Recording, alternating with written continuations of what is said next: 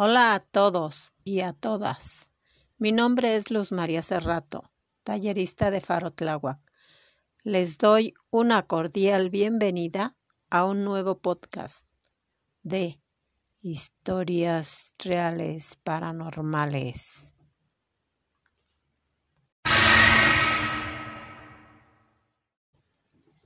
Experiencias completamente reales llenas de misterio. ¿Estás listo para escucharlas? Espero que sí. Así que tomen sus asientos porque son realmente escalofriantes.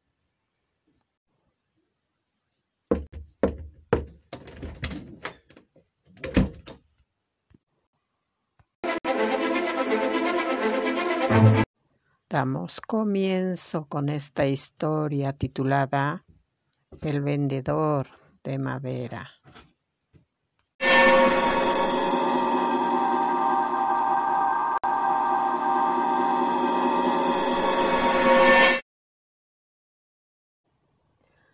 Esto que les contaré pasó en un pueblo del estado de Michoacán.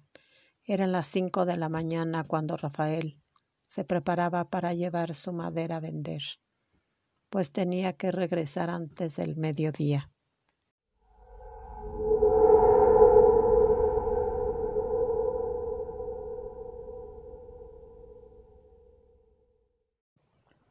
Era un 31 de octubre cuando salió Rafael de su casa con la esperanza de vender su madera. Para llegar y ofrecer su mercancía, debía tener mucho cuidado, ya que pasaba por diversos caminos abruptos, terracerías, veredas oscuras y peligrosas.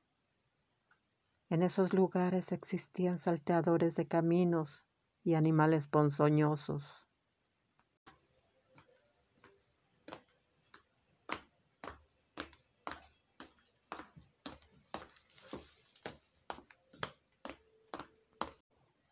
Pasando diversos pueblos, ofreciendo su mercancía sin tener la suerte de que alguien se la comprara.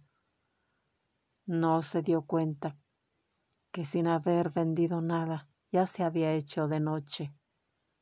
Por fin, no le quedó otra opción que venderla a bajo precio, pues tenía que regresar antes de la medianoche. No tenía noción del tiempo cuando al regresar muy cansado de la travesía, recorriendo largos caminos oscuros, salvando obstáculos peligrosos, y por si fuera poco, comienza a llover tan fuerte que Rafael no veía nada para poder caminar.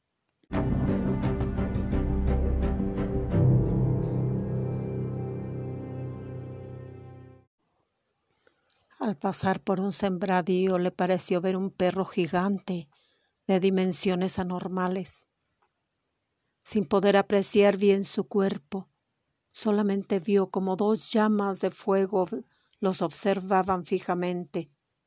Sus animales de carga, al ver tremenda bestia, se espantaron tanto y corrieron sin control, dejando a Rafael a su suerte.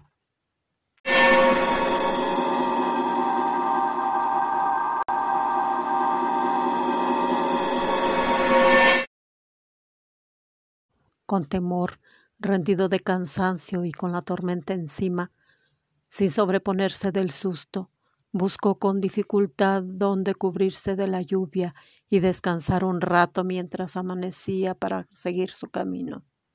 Se apegó a un árbol gigante y no supo en qué momento se quedó rendido de cansancio, hasta que el frío de la madrugada lo hizo despertar.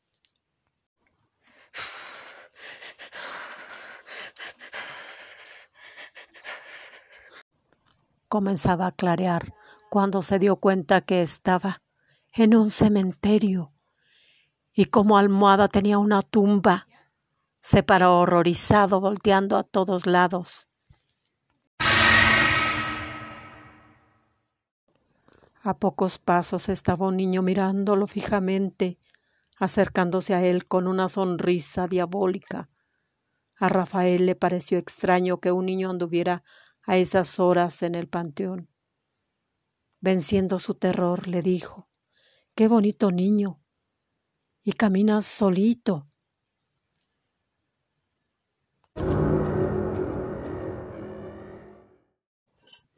Contestándole el niño con voz de ultratumba, Y también tengo dientitos abriendo sus enormes fauces llenas de grandísimos colmillos, y una carcajada macabra salía de lo que era su boca.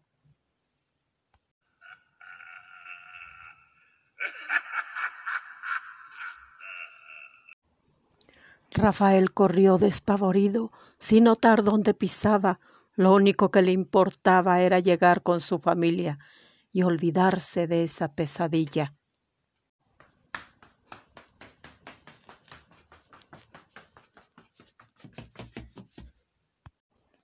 Se cuenta que Rafael llegó a su casa muy enfermo y desde entonces tiene pesadillas con lo que vivió en ese panteón el Día de los Muertos. Y jamás volvió a salir de su pueblo para vender madera.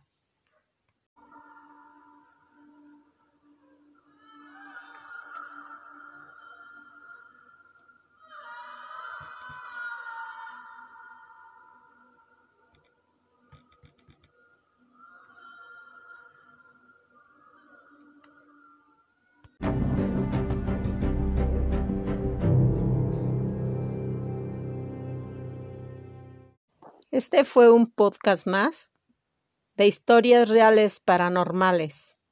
Los esperamos a la próxima. Gracias. Gabriel Siria Levario, conocido en el medio artístico como Javier Solís o el rey del bolero ranchero. Aunque se rumoró que era de Nogales, Sonora, hay documentos oficiales que indican que nació el primero de septiembre de 1931 en la colonia obrera, delegación Cuauhtémoc en la Ciudad de México. Ahí nacieron también sus hermanos Fernando en 1933 y Arturo en 1935. Logró estudiar hasta el quinto grado de educación primaria en escuelas ubicadas en el barrio de Tacubaya, donde nació y creció. Y fue ahí donde comenzaron a desarrollarse sus inquietudes artísticas cantando en los festivales escolares. Sin embargo, dejó de asistir a la escuela para trabajar como recolector de huesos y vidrios. Luego trabajó en un automercado. En noviembre de 1939 falleció su madre adoptiva y él continuó trabajando en oficios tales como panadero, carnicero, cargador de canastas en el mercado y lavador de automóviles. Luego se interesaría por el deporte y llegó a ser un gran aficionado al boxeo, al béisbol, al fútbol y a la lucha libre, teniendo una gran amistad con el santo, el enmascarado de plata.